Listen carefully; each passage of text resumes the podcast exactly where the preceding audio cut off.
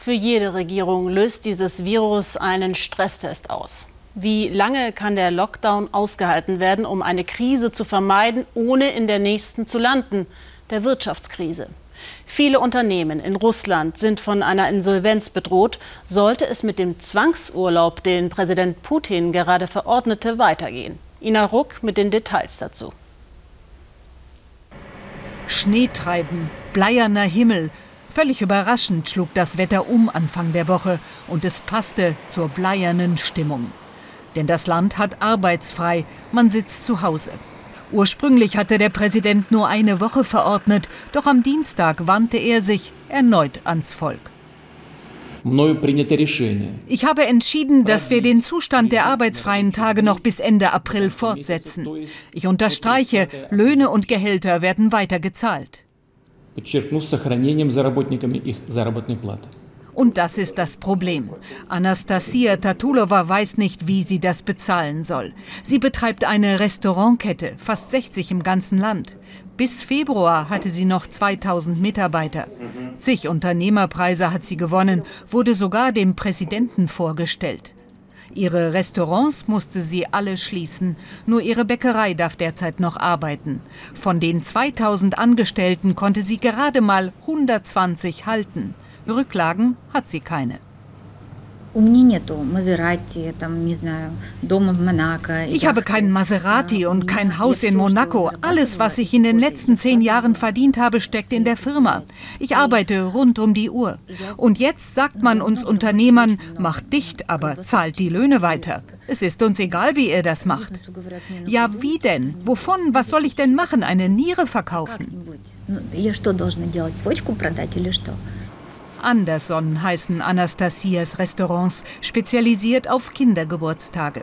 Die Krise begann schon Ende Februar. Rubelverfall, die Angst vor Corona. Dass wenigstens die Bäckerei noch produziert, liegt allein am Zusammenhalt, sagt Anastasia. Von dem Ertrag können wir zumindest den Strom zahlen und den Rest teilen wir zwischen denen auf, die es dringend brauchen. Wir haben uns mit jedem Einzelnen hingesetzt und gefragt, wie viel brauchst du, um über die Runden zu kommen?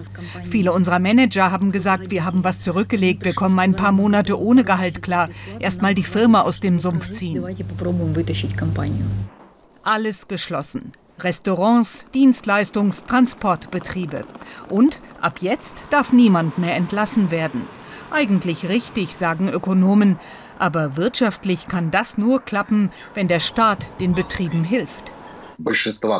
Es wäre Pflicht des Staates, jetzt zu subventionieren. Für viele ist schon die nächste Woche eine Frage des Überlebens. Auch für die Mitarbeiter, die brauchen ihren Lohn. Wenn der Staat den Unternehmen jetzt nicht hilft, kriegen wir hier große soziale Probleme. Anastasia hält die lange Quarantäne für richtig, aber nicht auf dem Rücken der Firmen. Sie hat das sogar Putin selbst gesagt, als der sich neulich mit Unternehmern traf. Ich bin Unternehmerin seit zehn Jahren. Bis vor zwei Wochen war ich Mittelstand. Jetzt bin ich Kleinunternehmerin. Ich bitte Sie, helfen Sie uns jetzt bei den Löhnen. Sie können sich nicht vorstellen, wie schwer unsere Situation ist. Es sei doch gut, dass man gemeinsam darüber rede, sagt Putin. Konkrete Hilfe gab es nicht. Zu Hause in der Firma testet Anastasia neues Gebäck. Eine Supermarktkette, die geöffnet bleiben kann, hat bestellt. Man hilft sich gegenseitig. Auf den Staat zählt niemand mehr. Es gebe nur noch zwei Themen, Insolvenz anmelden oder auswandern. Wenn dein Staat einen feuchten Dreck auf dich gibt, wenn er dich immer nur ausnimmt, sogar in einer Situation wie dieser, dann willst du irgendwann nicht mehr, dann kannst du einfach nicht mehr.